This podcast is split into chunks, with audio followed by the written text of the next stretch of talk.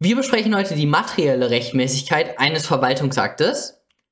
Und die materielle Rechtmäßigkeit besteht einmal aus den Tatbestandsmerkmalen, die erfüllt sein müssen, und zum anderen aus der Rechtsfolge, weil die Behörde muss die richtige Rechtsfolge gewählt haben.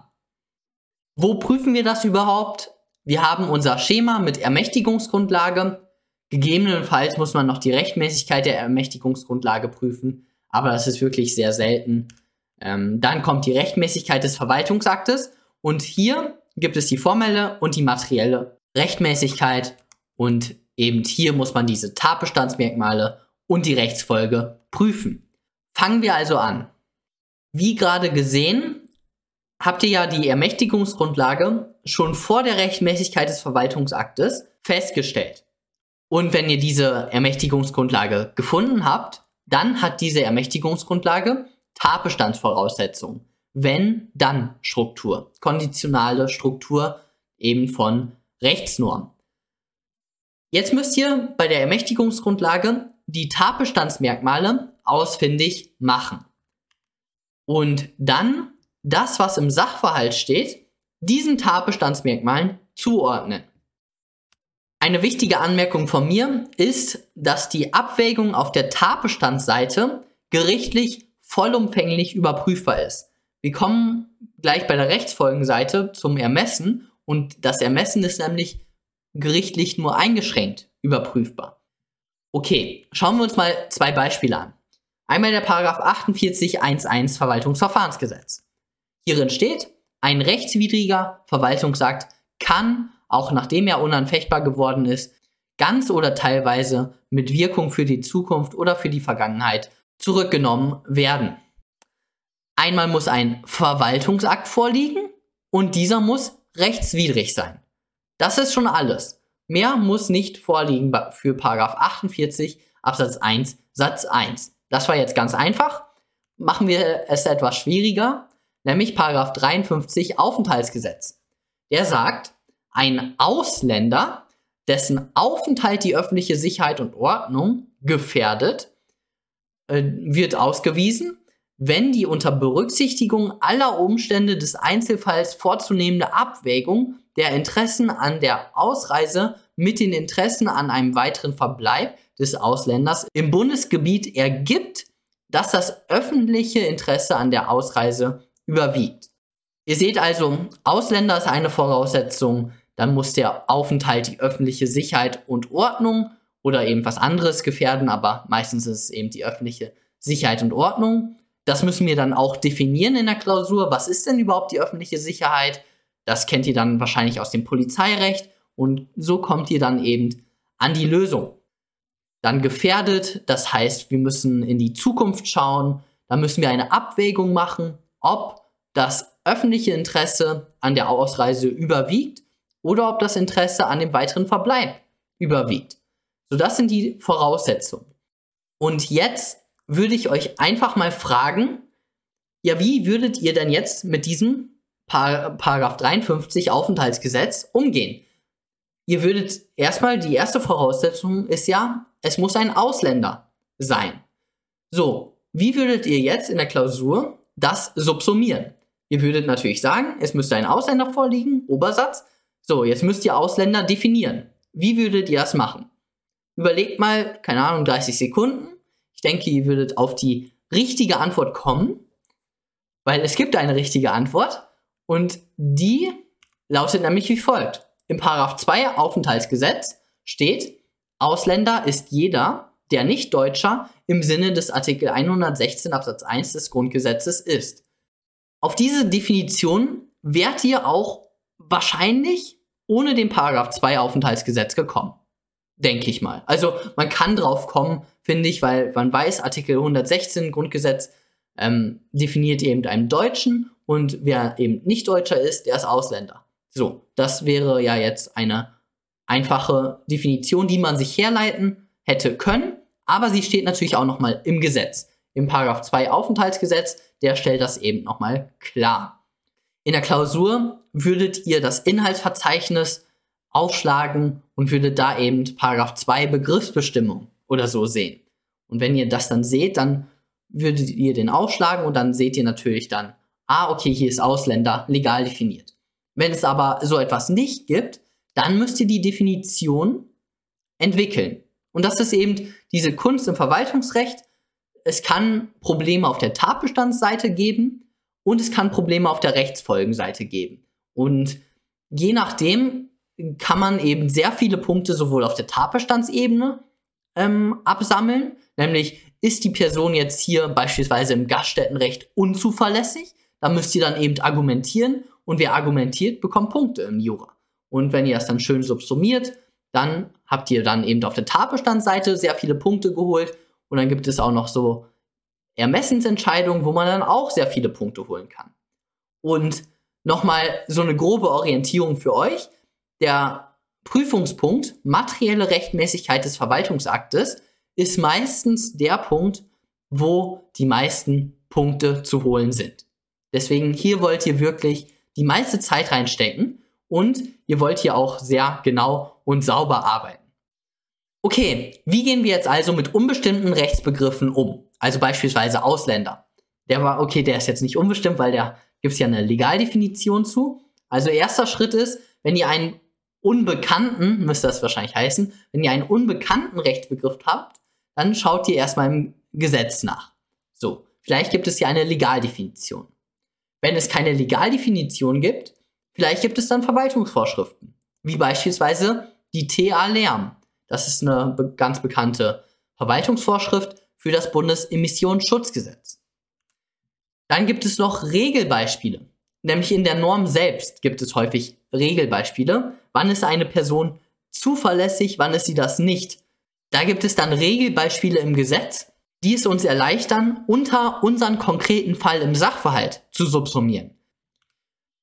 Weiter, und das ist natürlich das wahrscheinlich am interessantesten für euch, die Auslegung. Ihr müsst auslegen. Das ist auch eigentlich immer super. Wortlaut, Systematik und Telos. Und wenn ihr eben in der Klausur schreibt, ja, systematisch könnte man doch jetzt auf den Paragraph oder könnte man den Paragraph äh, XY hinzuziehen und das sagt uns das folgende. So, wenn ihr sowas schreibt, das freut jeden Korrektor. Wirklich, wenn ihr auslegt, dann ist das super. Beispielsweise gibt es dann Fälle im Gaststättenrecht oder im, in, im Raucherschutzrecht, wo dann E-Zigaretten geraucht werden. Und dann stellt sich die Frage, fällt denn dieser, das Rauchen der E-Zigarette unter dem Begriff des Rauchen im Nichtraucherschutzgesetz. Sowas muss eben durch Auslegung ermittelt werden. Wenn es keine Regelbeispiele und Verwaltungsvorschriften gibt und erst recht, wenn es keine Legaldefinition gibt, so dann kann eben die Auslegung uns helfen, diese unbestimmten Rechtsbegriffe eben auf unseren konkreten Fall anzuwenden. Genau, die Rechtsprechung entwickelt noch Definitionen und Fallgruppen. Ihr kennt das, zum Beispiel gute Sitten im Zivilrecht, Paragraph 138 BGB, wenn das gegen das Anstandsgefühl aller billig und gerechtdenkenden verstößt. Das ist halt so eine Definition, die hat dann irgendwann das Reichsgericht oder der BGH dann halt entwickelt und das wurde immer fortgeführt und jetzt kennt man eben diese Definition. Das gleiche ist ähm, bei unzuverlässig im Gaststättenrecht und so weiter. Jetzt kommen wir zu der interessanten Seite. Also das war jetzt so die unbestimmten Rechtsbegriffe. Da müsst ihr halt die juristische Methodik halt anwenden und dann kommt ihr da zurecht. Da möchte ich auch gar nicht mehr so weiter drauf eingehen. Mehr und ganz viel sogar möchte ich aber auf die Rechtsfolgen eingehen. Bei den Rechtsfolgen gibt es zwei Möglichkeiten. Einmal gibt es die Möglichkeit, dass eine gebundene Entscheidung vorliegt. Das heißt, die Behörde muss das so machen, wie es im Gesetz steht. Es gibt aber auch die Möglichkeit, dass die Rechtsnorm der Behörde ein Ermessen einräumt. Und wenn die Behörde ein Ermessen hat, dann kann die Behörde zum Beispiel zwischen der Rechtsfolge X, Y und Z wählen. Sie kann halt, es steht halt in ihrem Ermessen, welche Rechtsfolge die Behörde wählt. Und das ist eben der wichtige Unterschied. Es gibt gebundene Entscheidungen und Ermessensentscheidungen. So. Wenn die Tatbestandsvoraussetzungen erfüllt sind und eine gebundene Entscheidung vorliegt, dann muss man auch keine Verhältnismäßigkeitsprüfung oder so machen, weil Vorrang des Gesetzes, das, was im Gesetz steht, da kann man nicht gegen handeln. Das, was im Gesetz steht, muss befolgt werden, nicht gegen das Gesetz. Das heißt, wenn im Gesetz steht, wenn das vorliegt, dann ist der Ausländer auszuweisen und die Tatbestandsvoraussetzungen liegen vor, ja, dann ist der Ausländer auszuweisen. Da gibt es keine, ähm, keine Alternative. Da gibt es kein Ermessen. Die Behörde muss den ausweisen. Schauen wir uns das an. Paragraph 15 Gaststättengesetz. Die Erlaubnis zum Betrieb eines Gaststättengewerbes ist zurückzunehmen, wenn bekannt wird, dass Versagungsgründe vorliegen. Hier seht ihr, das ist eine gebundene Entscheidung. Das wird deutlich an dem Wortlaut. Ist zurückzunehmen. Da ist kein Ermessen. Das heißt, eben Versagungsgründe liegen vor, dann muss die Behörde das zurücknehmen. Weiteres Beispiel. Ein rechtswidriger Verwaltungsakt kann zurückgenommen werden.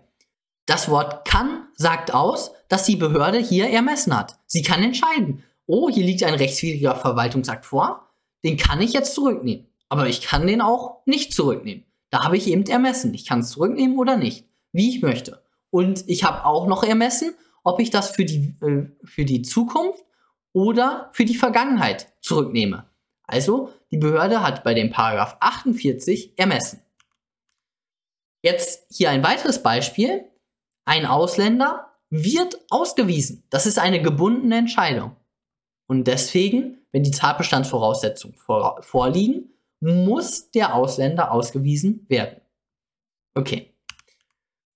Kommen wir zu einer Mischform. Es gibt nämlich auch noch die Soll-Entscheidung. Die Soll-Entscheidungen sagen aus, also sagen wir im Gesetz steht, die Behörde soll das untersagen. Wenn jetzt ein typischer Fall vorliegt, also alles ist normal, das ist so Alltag der Behörde, sage ich mal, dann wird aus dem soll im Gesetz ein muss. Das bedeutet, wenn ein typischer Fall vorliegt, dann wird aus dem soll untersagen ein muss untersagen. Eine gebundene Entscheidung. Wenn ein atypischer Fall vorliegt, also hier ist was irgendwie ganz Besonderes, dann wird aus dem soll untersagen ein kann untersagen. Also eine, eine Ermessensentscheidung. Das ist eben wichtig. Typischer Fall, dann wird aus dem soll ein muss, eine gebundene Entscheidung. Wenn ein atypischer Fall vorliegt, dann wird aus dem soll untersagen ein, eine Ermessensentscheidung, also ein kann untersagen. Hier seht ihr es nochmal in den Worten des Bundesverwaltungsgerichts. In der Rechtsprechung des Bundesverwaltungsgerichts ist geklärt, dass Sollvorschriften im Regelfall für die mit ihrer Durchführung betraute Behörde rechtlich zwingend sind und sie verpflichten, so zu verfahren, wie es im Gesetz bestimmt ist. Nur bei Vorliegen von Umständen, die den Fall als atypisch erscheinen lassen, darf die Behörde anders verfahren als im Gesetz vorgesehen und den atypischen Fall nach pflichtgemäßem Ermessen entscheiden. So sagt es das Bundesverwaltungsgericht und das ist eben so. Das ist wichtig. Müsst ihr wissen, es gibt nicht so viele von diesen Sollvorschriften, aber es gibt ein paar und wenn das eben vorkommt, dann wisst ihr jetzt, was das bedeutet. Ihr müsst eben darauf eingehen, ob ein typischer Fall vorliegt oder doch ein atypischer Fall. Wichtig ist auch noch, es gibt diese Figur des intendierten Ermessens und das ist einem Soll gleichzusetzen. Dazu komme ich dann bei der Aufhebung nach 49 Absatz 3 Verwaltungsverfahrensgesetz. Okay, schauen wir uns die Ermessensform an. Es gibt einmal Entschließungsermessen und einmal Auswahlermessen. Das Entschließungsermessen sagt, ob die Behörde überhaupt handeln darf oder muss. Und das Auswahlermessen betrifft das Wie. Hat die Behörde ermessen bezüglich des Wies. Schauen wir uns dafür den Paragraph 69 Arzneimittelgesetz an. Die zuständigen Behörden treffen die zur Beseitigung festgestellter Verstöße und die zur Verhütung künftiger Verstöße notwendigen Anordnungen. Sie können insbesondere Punkt, Punkt, Punkt. Okay.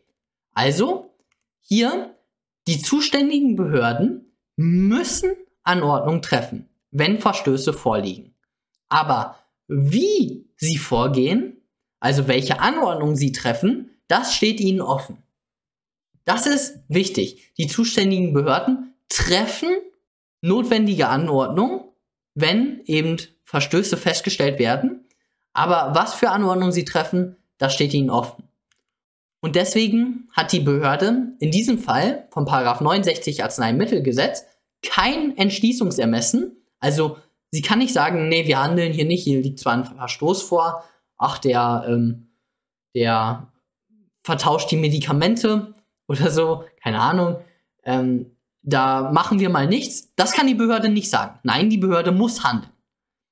Aber wie sie handelt, also ob sie sagt, hey, das geht nicht, du schließt jetzt automatisch dein Geschäft, du wirst nie wieder was vertreiben dürfen im Arznei mit Arzneimitteln, ob sie das sagt oder ob sie sagt, hey, stell mehr Prüfer ein oder Maschinen, kauf modernere Maschinen, was auch immer, was die sagen kann. Ich habe hab keine Ahnung. Ähm, das steht halt in ihrem Auswahlermessen. Das heißt, sie hat hier Auswahlermessen, wie sie vorgeht, aber kein Entschließungsermessen.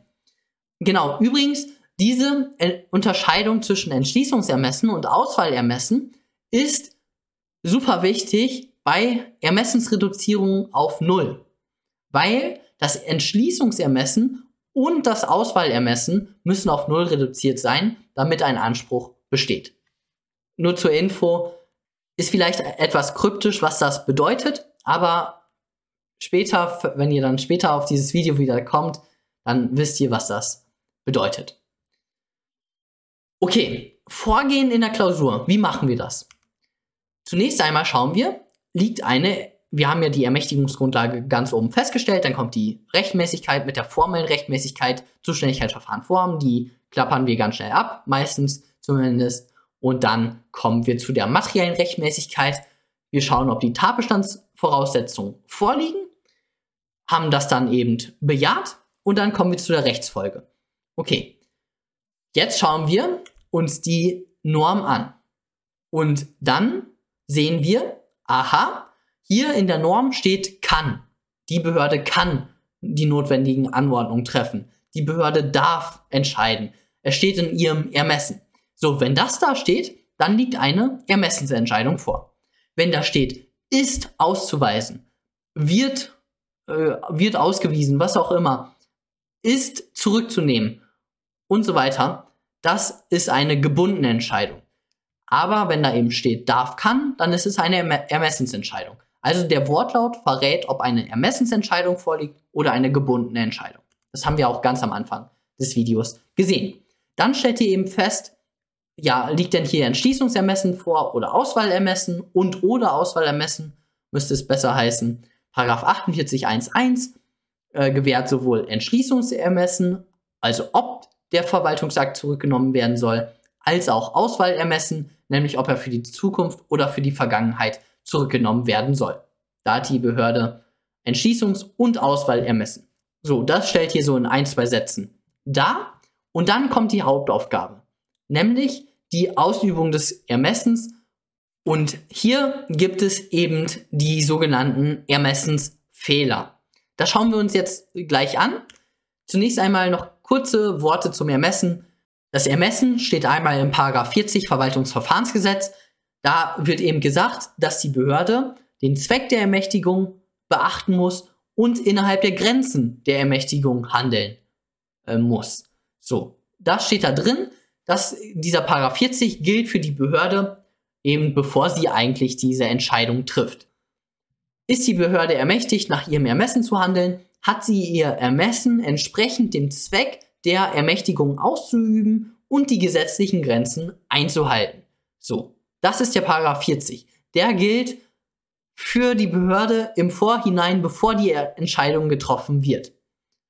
Wenn die Entscheidung getroffen ist, also für uns in der Klausur ist der Paragraph 114 VWGO maßgeblich, weil wir sind ja in der Klausur sozusagen das Gericht. Das Gericht entscheidet nur, ob die Ermessensentscheidung rechtmäßig oder rechtswidrig war. Es entscheidet also, liegen Ermessensfehler vor. Und ich betone das hier nochmal. Das Gericht, sagen wir, die Behörde hat so, ich mache das gerne mit den Zahlen, hat einen Ermessensspielraum von 50 bis 80. So. Und die Behörde sagt jetzt im konkreten Fall, ja, hier ist 60 angebracht. Keine Ahnung, 60 Prozent des, der Subvention sollen zurückgenommen werden, was auch immer. Ist auch nicht so wichtig. So, jetzt sagt das Gericht, oder das Gericht prüft jetzt nur, okay, 60 Prozent, das ist in Ordnung. Es liegen keine Ermessensfehler vor.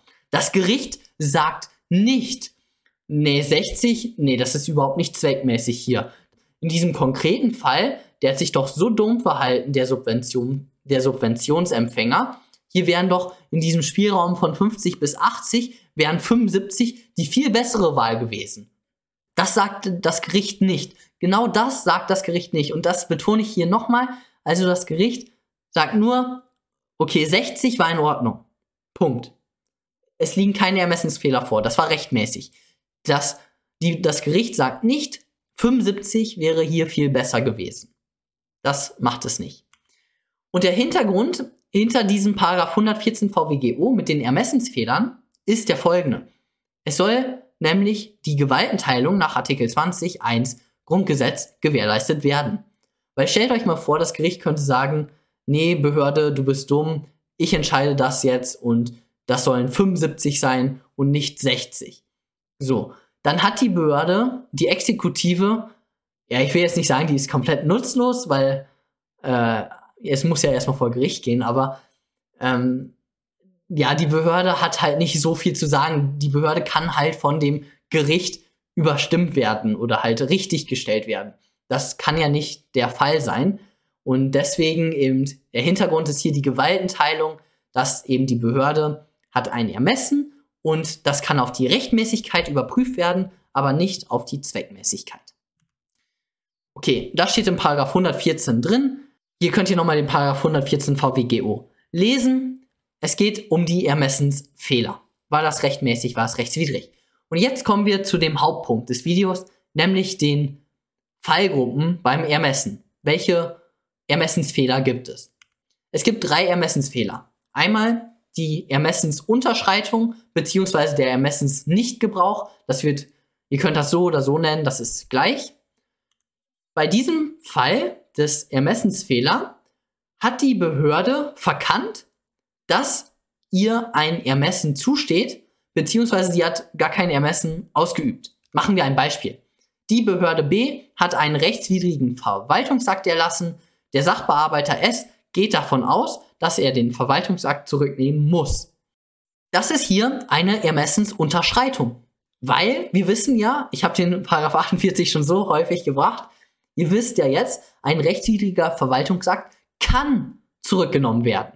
Er muss nicht zurückgenommen werden. Und hier denkt der, der Sachbearbeiter der Behörde, denkt, dass er den Verwaltungsakt zurücknehmen muss. Hier hat er also das Ermessen, was ihm in Paragraph 48 gewährt, hat er verkannt, hat er nicht ausgeübt, deswegen liegt eine Ermessensunterschreitung vor. Zweite Fallgruppe ist die Ermessensüberschreitung. Hier werden die Grenzen des Ermessens überschritten. Ein Beispiel. Die Behörde darf nach der Satzung der Stadt S eine Sondernutzungserlaubnis bis maximal 22 Uhr erteilen. Die Behörde erteilt an die Rockband eine Sondernutzungserlaubnis bis 24 Uhr. Okay, also hier hat sie sozusagen die Wahl von, äh, sagen wir, keine Ahnung, ich habe jetzt keine Untergrenze, 10, 10 Uhr bis 22 Uhr oder so, ist so, sagen wir, der Zeitraum. Und hier hat sie eben über diesen Zeitraum hinweg, nämlich über die 22 Uhr, nämlich 24 Uhr erteilt. Und das ist eben eine Ermessensüberschreitung. Jetzt kommen wir zu der relevantesten Fallgruppe, nämlich den Ermessensfehlgebrauch. Hier gibt es zwei Punkte. Einmal darf die Behörde keine sachfremde Entscheidung getroffen haben. Der Zweck der Norm muss beachtet werden. Kleines Beispiel. Sachbearbeiter S mag seinen Nachbarn N nicht und er lässt deswegen eine Abrissverfügung gegenüber dem Nachbarn. So, er mag den nicht aus Hass, eine Abrissverfügung, das ist komplett sachfremd und deswegen ist das hier ein Ermessensfehlgebrauch. Das wäre rechtswidrig. Zweiter Punkt ist die Verhältnismäßigkeit der Rechtsfolge. Und hier machen wir die Verhältnismäßigkeitsprüfung. Kurze Anmerkung. Ich kenne das auch und weiß auch, dass die Verhältnismäßigkeitsprüfung manchmal bei der Ermessensüberschreitung gemacht wird. Die Verhältnismäßigkeitsprüfung wird auch manchmal als vierter Ermessensfehler genannt. Wie ihr das meint, wie ihr das halt in eu an eurer konkreten Uni ähm, gelernt habt, wie ihr das dort macht, das könnt ihr äh, übernehmen. Das, diese Verhältnismäßigkeitsprüfung muss nicht hier beim Ermessensfehlgebrauch gemacht werden. Sie kann auch bei der Ermessensüberschreitung gemacht werden oder als gesonderten Punkt. Unsere Uni macht es eben beim Ermessensfehlgebrauch. Und ich finde das eigentlich auch ganz gut. Ich hatte es mal immer beim bei der Ermessensüberschreitung gemacht, aber ich finde es hier ist es, glaube ich, äh, kein, das ist jetzt Dogmatik, äh, ist auch egal. So, Verhältnismäßigkeit der Rechtsfolge. Hier machen wir die Grundrechtsprüfung. Weil Artikel 1 Absatz 3 Grundgesetz die Grundrechte binden Legislative, Exekutive und Judikative. Alle Staatsgewalt. Und deswegen muss die Behörde, wenn sie ihr Ermessen ausübt, muss eben die Grundrechte beachten. Und deswegen müssen wir dann eine Grundrechtsprüfung machen. Schutzbereich, Eingriff, Rechtfertigung. Das ist jetzt die wirklich ausführliche Prüfung. Hier mit der Schranke und dann die Schrankenschranken und hier dann natürlich insbesondere die Verhältnismäßigkeit der konkreten Einzelmaßnahme, die die Behörde erlassen hat. Mit legitimer Zweck, Geeignetheit, Erforderlichkeit und Angemessenheit. Natürlich, Anmerkung von mir, die Grundrechtsprüfung wird hier natürlich nicht so ausführlich gestaltet werden, sowohl in der Lösungskizze als auch bei euch in der Klausur, wie im Staatsrecht. Im Staatsrecht geht es natürlich hier, das ist wirklich der Hauptteil im Staatsrecht. Hier bei, im Verwaltungsrecht, da gibt es ja noch die formelle Rechtmäßigkeit und wir mussten auch vorher noch prüfen, ob diese Tatbestandsmerkmale erfüllt sind. Also da mussten wir natürlich mehr machen. Das heißt, wir haben hier natürlich nicht mehr so viel Zeit wie im Staatsrecht und deswegen müssen wir diesen Punkt, wir müssen das hier wirklich, wahrscheinlich müssen wir hier immer noch unseren Fokus drauf setzen in der Klausur. Man kann es wahrscheinlich nicht so pauschal sagen, aber hier wird jedenfalls ein großer Fokus drauf liegen in der Klausur. Aber er ist halt nicht so groß wie im Staatsrecht. Ihr müsst es aber trotzdem machen mit Schranke. Aha, ja, hier ist Artikel 12, wird hier eingegriffen mit der Gewerbeuntersagung. Ähm, sagen wir, es liegt eine Gewerbeuntersagung vor, dann sagen wir hier Schutzbereich, Artikel 12 ist, ein einheitlich, ist das einheitliche Grundrecht der Berufsfreiheit. Was ist ein Beruf? Jede Tätigkeit, äh, die auf Dauer angelegt ist und Schaffung, Erhaltung einer Lebensgrundlage und so weiter, kennt ihr die Definition. Und dann kommt der Eingriff. Eine Gewerbeuntersagung ist natürlich ein Eingriff, klassischer Eingriff. Wirklich ein, zwei Sätze dazu. Im Verwaltungsrecht Klausur wirklich nicht mehr.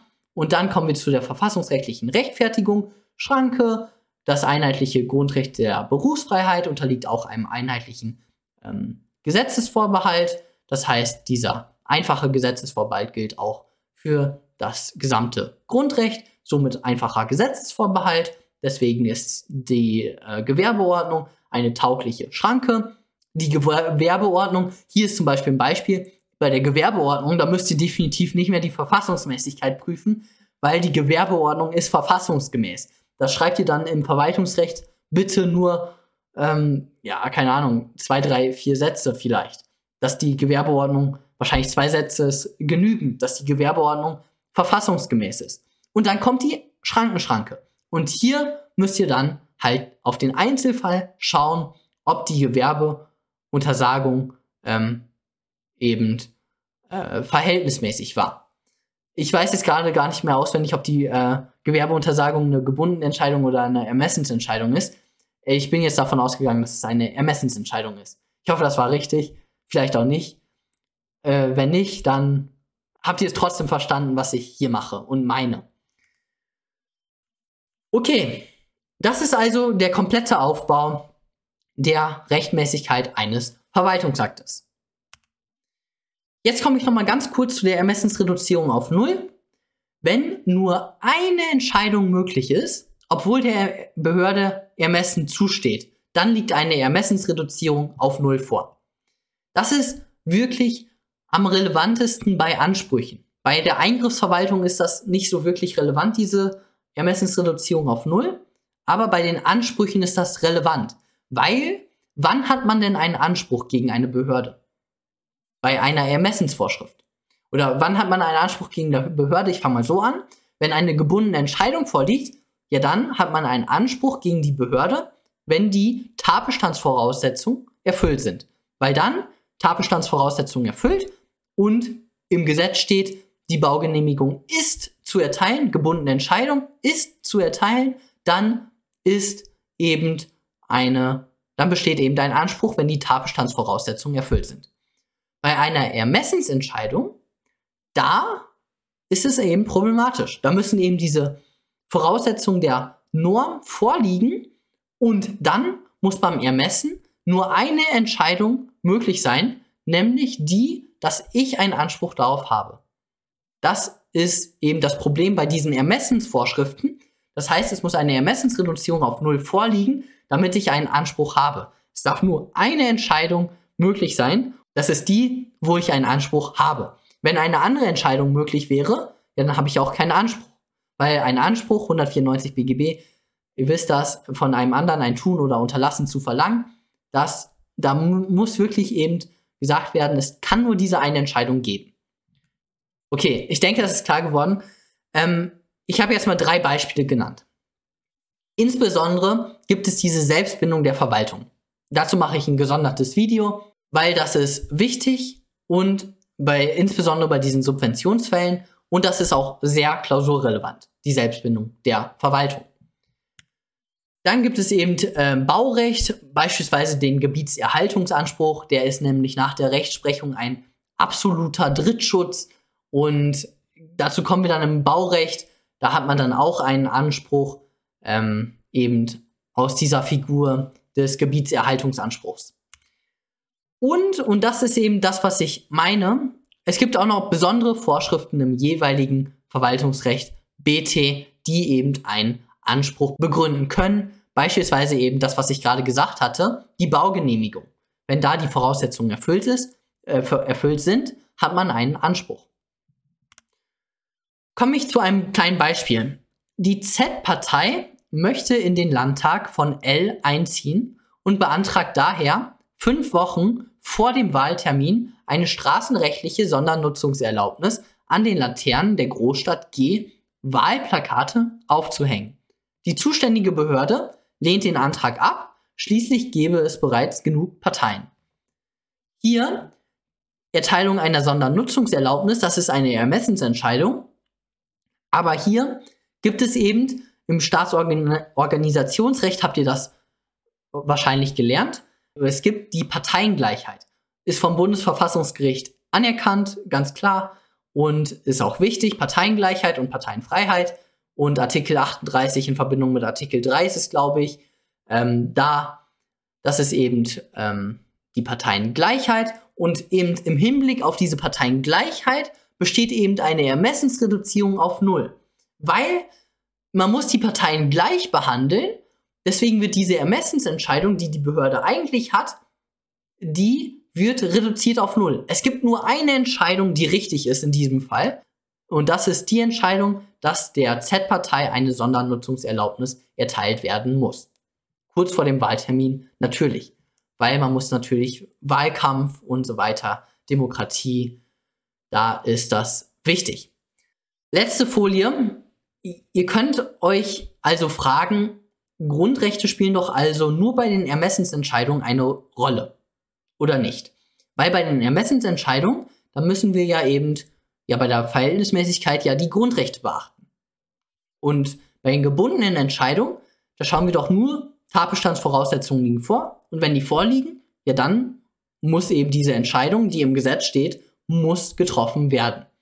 Und dann liegt ihr auch richtig damit, dass Grundrechte bei diesen gebundenen Entscheidungen eigentlich keine Rolle spielen. Aber, und das könnt ihr nämlich machen, ihr seht in der Klausur, aha, hier ist eine gebundene Entscheidung. Dann könnt ihr vorher bei den Tatbestandsmerkmalen noch folgende schreiben. Mangels Ermessen auf der Rechtsfolgenseite sind die Grundrechte auf der Tatbestandsseite zu berücksichtigen, indem eine im Lichte der, zum Beispiel jetzt hier Berufsfreiheit, restriktive Auslegung angewandt wird. So, das ist so für die 18 Punkte, ähm, habe ich das jetzt mal hier noch hinzugefügt. Ihr seht also, Grundrechte äh, sind immer wichtig. Bei den Ermessensentscheidungen sind sie natürlich im ersten Hinblick, oder sind sie eigentlich natürlich wichtiger, Punkt. Bei den gebundenen Entscheidungen spielen sie eigentlich keine Rolle, Punkt. Nur ihr könnt halt ein bisschen euer Wissen sozusagen, ähm, ja, darstellen und halt hervorheben, indem ihr sagt, ja, Grundrechte sind aber auch wichtig ähm, bei gebundenen Entscheidungen, nämlich indem ihr, indem wir die Grundrechte halt ähm, im Auge behalten und im Hinblick auf diese Grundrechte eine restriktive Auslegung bei den Tatbestandsmerkmalen vollziehen.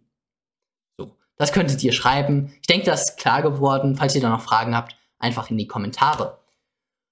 Genau, und das war's dann von dem heutigen Video.